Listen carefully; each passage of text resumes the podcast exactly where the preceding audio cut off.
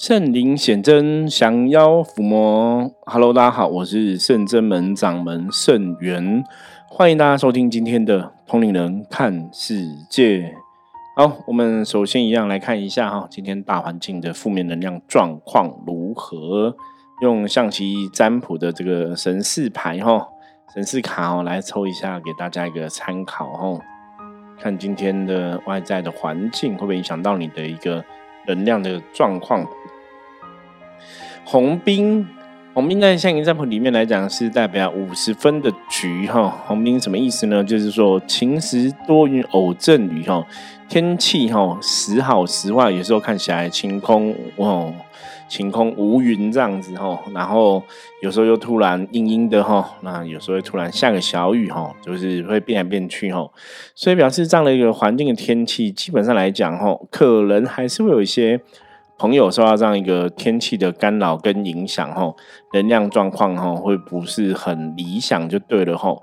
那洪斌在提醒，如果大家今天不想要受到这个外在环境的干扰，哦，你应该要怎么做？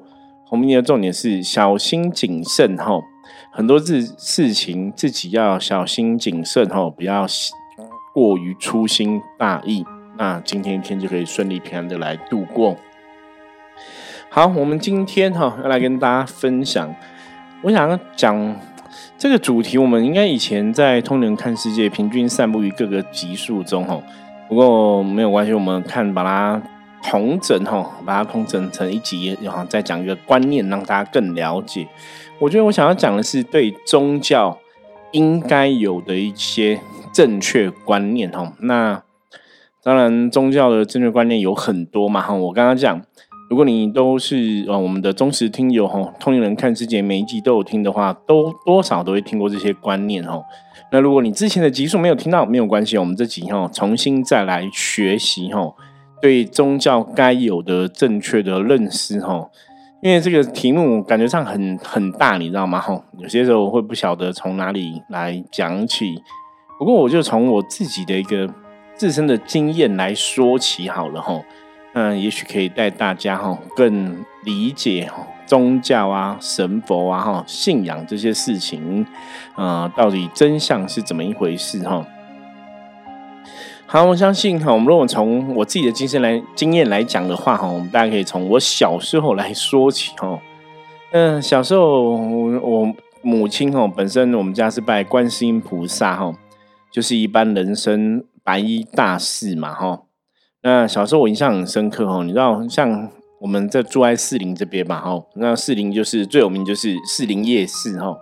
那以前小时候去士林夜市啊，你知道夜市都会有人卖那种小小的神尊，你知道我我后来真的没有看到，可是我小时候真的都有看到，就是那种红色的，现在知道那个材质是玻璃嘛，以前我以为是红色的木头哈，它就会涂红红的，然后在夜市的地上卖。我不晓得大家有没有看过这个东西哈，因为后来。我们讲说这是一种第一代公仔的概念哦，就最早以前的公仔哦是神明的公仔哦，然后我印象深刻，他可能就会做观世音菩萨、做妈祖啊，然后做做什么天官哈、天官赐福啊、福禄寿啊哈，然后济公啊哈，那还有一种最多的哦，这种小公仔最多形象，不晓得大家认不认识哈？不过我这样问，如果如果你真的是那个跟我一样是六年级中段班哦，六年级前段班五年级生，应该都有看过哈。那如果你比较年轻一点，你应该都不知道这个东西哦，因为现在好像真的找不到这个东西了哈。啊，以前小时候买的也早就不知道丢到哪里去了哈。好，最多的其实是弥勒佛，好，弥勒佛和布袋和尚这样子。那以前你知道小时候很可爱，你其实不太懂哈。反正你就觉得妈妈在拜一个神神像、神尊、菩萨很大尊哈，所以你看这个小小尊，你就觉得说小小尊它好像也是一个菩萨的一个概念哈，放在桌上。我我忘记我小时候也真的也有朝这个小尊的一个小小的神明这种红红的这种公仔手拜拜，就把它当成神这样看哈。好，那我们今天如果要来理解哈宗教的一个你该有的正确的一个信仰、正确认识是怎么一回事？那我们现在回到我小时候的这个阶段来看哈，我把这个东西当成神的这个概念逻辑这么正确？理论上来讲，哈，它就是一个小神像嘛，小公仔它是小神像，哈，原则上没有不正确，你知道吗？哈，原则上没有什么特别不正确的一个地方，哈。那你把它当神在拜，那当然现在我们长大了嘛，你会去了解说，一个神明的神尊啊、神像，基本上的确经过开光的仪式加持，它会有它的作用。所以这个东西我们现在可以来讨论一下，吼。神像是不是真的要经过开光加持？那开光加持的神像才会入神吗？那如果没有开光加持的神像，有可能可以入神吗？然后光这个问题就有很多东西可以来讨论吼。好，我们先来讨论第一个哈，这个神像是不是一定要开光加持？这个问题，你如果去问很多跟我一样的一些宗教的信奉者啊，或是一些哈宗教的老师之类的哈，传统的哈老师之类的哈，应该大多数的老师都会跟你讲说，还是建议要开光加持。包括我哈，如果你问我，我还是会跟你讲要开光加持。那为什么？因为开光加持它的重点哦，这个这个仪式的重点有两个。主要的一个因素，我们现在开始来复习喽。通人看世界讲过嘛？能量世界法则是什么呢？大家跟着我，我一起来捋屁哈，重复一遍哈。能量世界法则就是正能量会得到正能量的结果，负能量会得到负能量的结果。能量基本上是要启动、要运转的，它才会产生它的作用吼。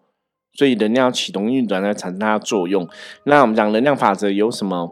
有所谓的内能量跟所谓的一个外能量哈相结合，形成一个真实的一个能量的一个状况。内能量是我个人哈，我个人的一个认知哈，我的脑袋理解，我的逻辑，我的认知影响到这个东西的一个能量。外能量是外在人的看法哈，或是您所在地区的一个风俗民情习惯。所以，如果我们回到刚刚讲神像开光加持这个事情来看的话，第一个就是，如果我个人的内能量是认为说一定要做一个开光加持的仪式，那当然这样子做哈，那这个仪式才会有这个能量，才会有这个道理嘛。那因为你在台湾的一个传统的一个宗教信仰，大家都觉得外能量哈，风俗民情习惯或是这个传统的信仰。大家可能都会看这个神像，都觉得这个神像还是要经过开光加持才有这个能量哦，才有办法请神，对不对？那如果是这样子的话哈，那那个神明他有办法住在这个里面，这是外能量的一个大家共同看法。它的确也会影响到这个神像能量的一环哈。好，这是内能量、外能量看法。那所以以这个逻辑来讲的话，在台湾这块土地上面来讲，基本上神像经过开光加持，好像会真的比较好哈。为什么我会讲好像会真的比较好？因为有个关键是，今天帮你做神像开关加持这个老师，他的德性哦，他 O 不 OK？他有办法去请到这个神。好，所以现在讲一个重点哦，我个人的经验哦，这边要跟大家嗯再次强调，这是我个人的经验哦。我个人经验，一个神像入神有没有请到这个神，这才是一个关键。开光加持是一个仪式的执行嘛？那所谓的法术啊，这些仪式啊，这些神通，基本上都是一种能量的运转哈。所以在进行开光加持这个仪式，你你在开光这个神明的时候，其实你是希望把神明的能量请进这个神尊里面哈。所以开光是在做这样一个一个一个道理就对了。那这就是我常常讲，就是宗教信仰啊。我们真的在了解宗教信仰，你在学习宗教信仰，你要搞懂说，那到底这个法师啊，这个老师他现在做这个仪式，他是在做什么事情？吼，所以我们讲说，一个神像开光加持，真正做的是把神请入这个神尊里面，哈，让这个能量哈，可以在跟这个神尊哈有所连接，哈。开光加持仪式是为了这个目的嘛？所以重点是有没有把神请来吼？那你仪式要怎么开？比方说你要拿个香去比划，你要拿个法器去比划，你要点个朱砂不点朱砂吼？我觉得各门各派都有它不同的一个做法吼。所以这当然看各个老师的一个功力吼。最重要就是你只要有办法把神，然后就以我的逻辑来看的话，我会觉得你只要有办法把神请进去，这个神像就会有神吼。它就是一个圆满的一个仪式。哦，所以前面第一种说法，这个是属于我们认为神像是需要经过开光加持的哈。那另外呢，佛教的信徒啊，因为在佛经上面有提到一个东西哈。就说你在念这个佛经的时候，如果这个佛经哈，它就有如这个诸佛菩萨哈，佛经所在地方就诸有如诸佛菩萨所在的一个地方哈。佛经上面通常会有这种说法哈。那不管你在念观世音菩萨普门品，你在念观世音菩萨佛号哈，南无观世音菩萨，或是你在念药师琉璃光哈，如来本愿经藏之后，你要念南无药师琉璃光如来。佛经上的说法是你只要念这个佛的名字哈，所谓的佛号。不管是观世音菩萨，不管是地藏菩萨，不管是药师琉璃光如来哈，你只要念他们的佛号，基本上他们就会来吼。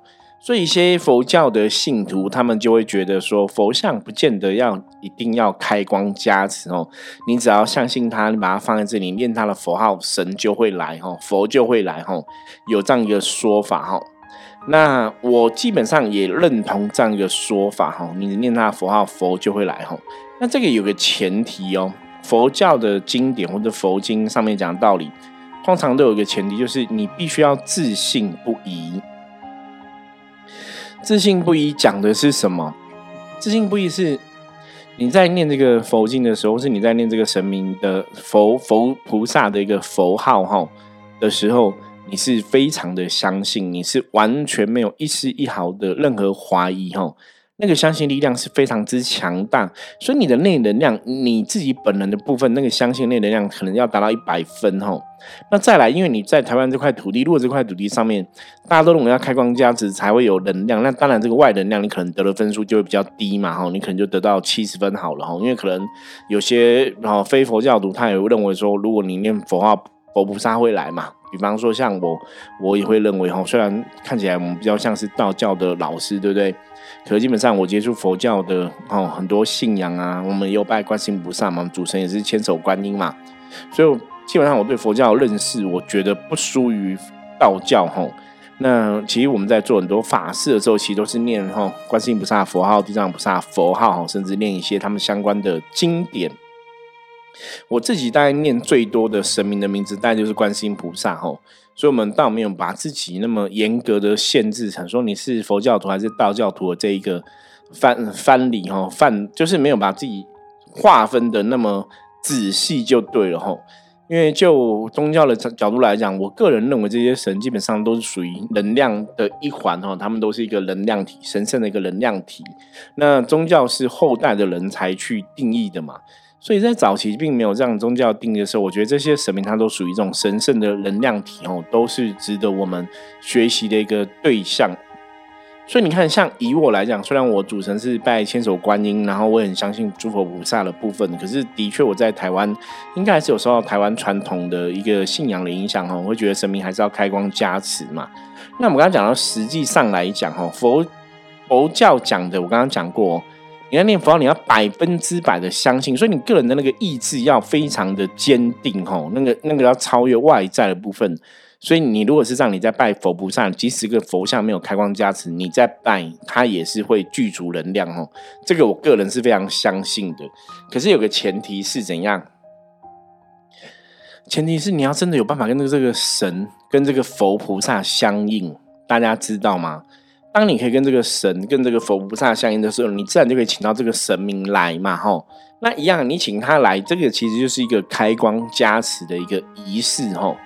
所以在宗教的信仰里面，宗教的仪式一直以来都是这个样子，吼。宗教仪式它的确是有它的一个道理存在，大家了解吗？吼。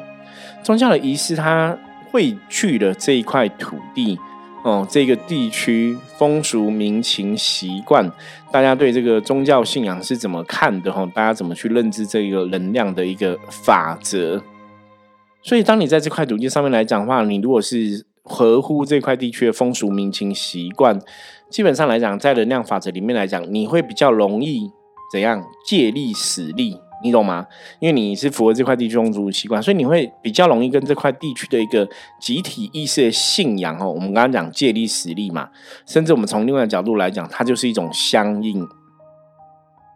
所以你在请神的过程中，吼，他的确对你在请神进来过程中，他会有一个加分，吼。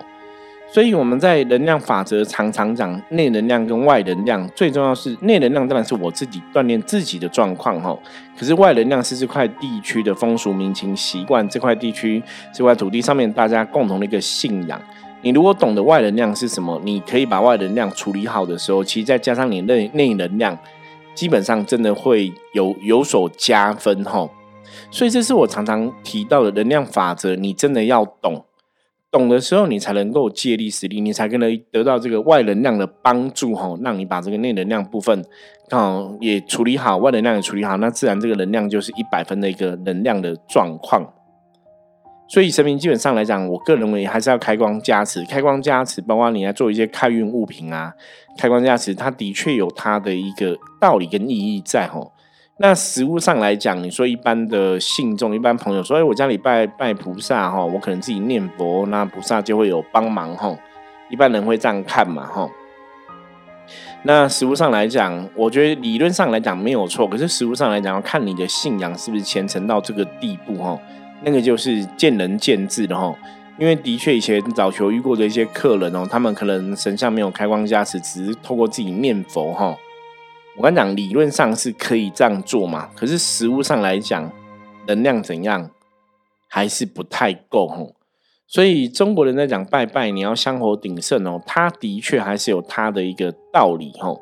那你如果说透过自己念佛去加强这个神佛的能量啊，基本上来讲哈，我们的经验哈，伏魔师的经验是，你要念大量的佛经或是佛号。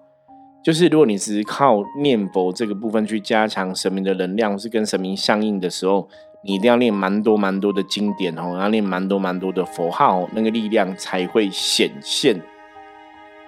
我再分享一个哈，早期我去台中一个客人家哈，那客人家是帮他安这个神明，那他当初安的是关圣帝君哈，安这个关圣帝君。那后来帮他在按神明过程中，像一般道教的老师，然后是一些民俗信仰老师。嗯，以前我听人家讲说，老师都很厉害，老师都有个不传不传之秘，你知道吗？就是不传给别人的一个哦，当老师的诀窍。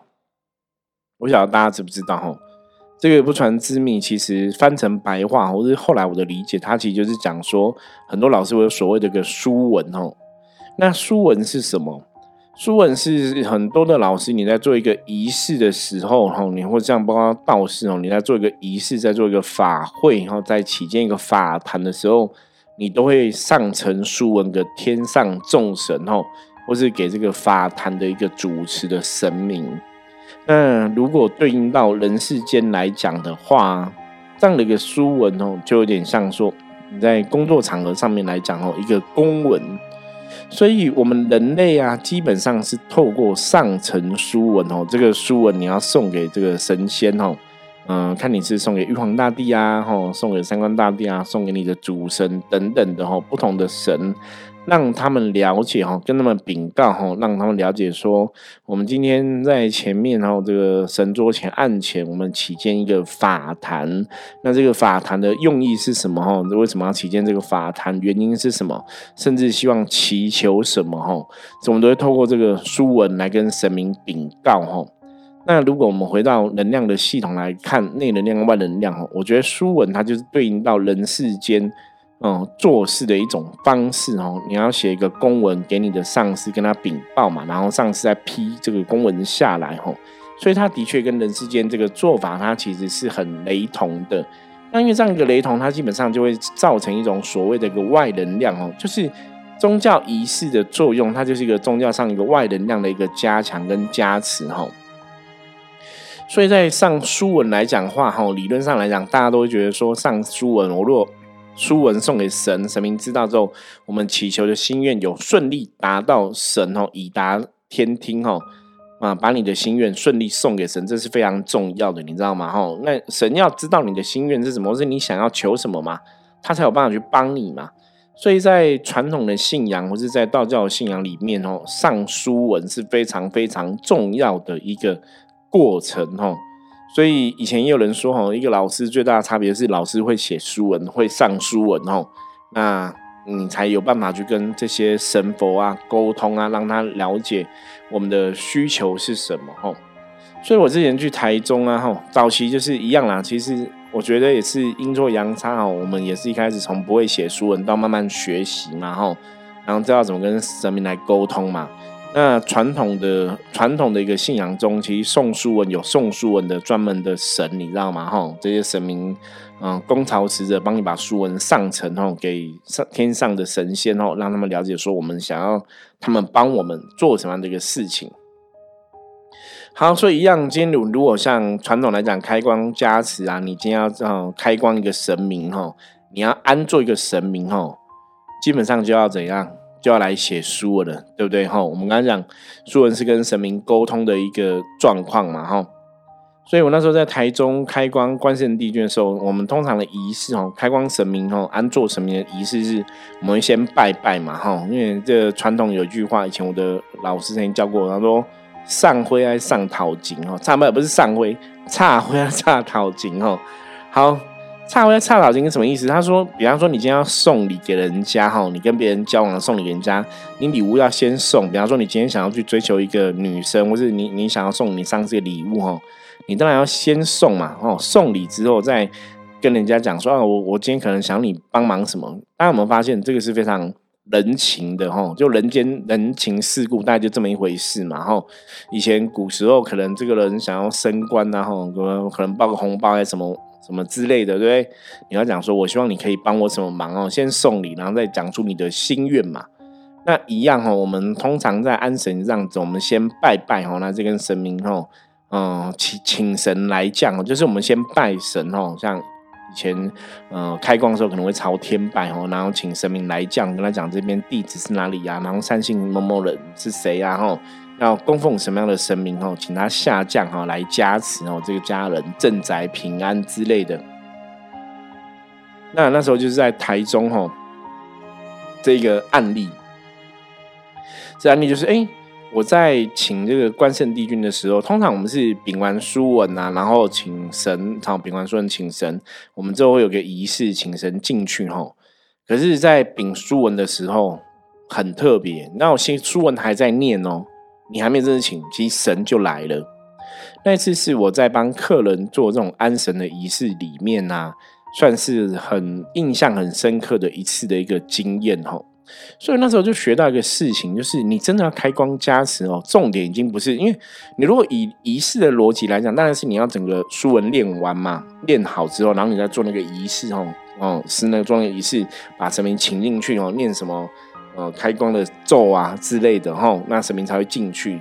可是我其实，在前面刚还在读书文，书文都还没读完，关圣帝君就来了吼。那来了就进去了，你你就觉得哎，很特别，你知道吗？就说那一次让我彻底学到说，其实重点是我刚刚前面讲，重点是你有没有办法，一个老师，你有没有办法请到神明来？哦，你有没有办法请到神明来？哈。我觉得这是最最重要的一点。你今天在开光这样子过程，你有没有办法请到神明来？那一样，那神明为什么会来？第一个，一个老师的德性，这个老师的大愿，可能都是一个关键哦。我们以前讲说，一个修行老师最重要就是他的德性，他的大愿嘛，哈，你看你才有办法有这个神威嘛。神明跟你相应，神明支持你，你自然请这个神明，他就会下降嘛。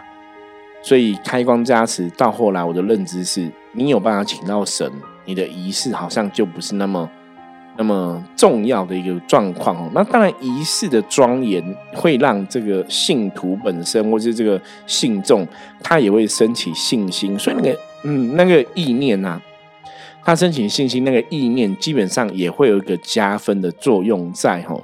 所以我们常常讲宗教仪式，有些时候虽然说出来好像是做给人看的。理论上、实物上来讲，它也是做给神看哦。就当你把这个仪式庄严时候，它那个法力功德也会更彰显哦。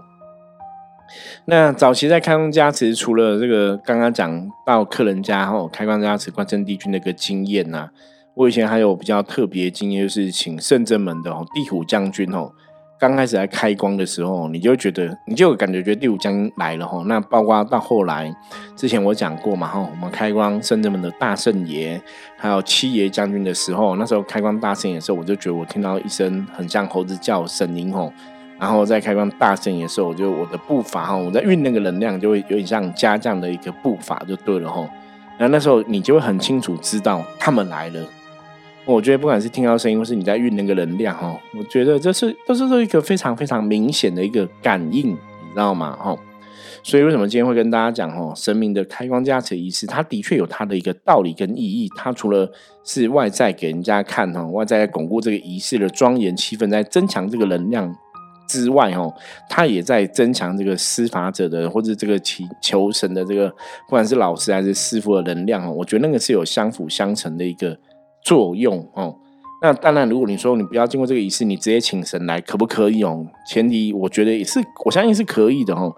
可是这个前提是你必须要真的，可能你真的在修行上面来讲，有你的大愿，有你的德性，你有办法跟这些神明相应，这些神明愿意挺你，那这个时候你请神，当然他们就会来哦。那如果没办法请到，那当他们就不来，那个能量当然就会不一样嘛。所以以前我听过一个我们自己的同行的其他的老师哦，他曾经讲过，说什么开光加持，他们还是有收一些费用。为什么有收一些费用？他说最大的差别是因为真的老师有办法帮你请到神哦，请到神，请到诸佛菩萨，这个主要还是关键在这个地方哦。那当然，老师要怎么样请到神，请到诸佛菩萨，老师本身的修为就很重要哦。好，所以今天关于宗教的这个观念，然后正确宗教信仰观念，我们今天讲到一个神像神尊的开光加持的一个看法，哈。那大家如果有相同的意见，也欢迎可以跟我讨论，哈。那当然，关于宗教的信仰，还是有很多东西可以聊，哦，再陆续慢慢来跟大家分享。好，我们今天分享就到这里。大家如果对于我们今天讨论的话题哦有任何问题的话，也欢迎不用客气加入圣人门的 LINE 跟我取得联系。我是圣人门掌门盛元，我们下次见，拜拜。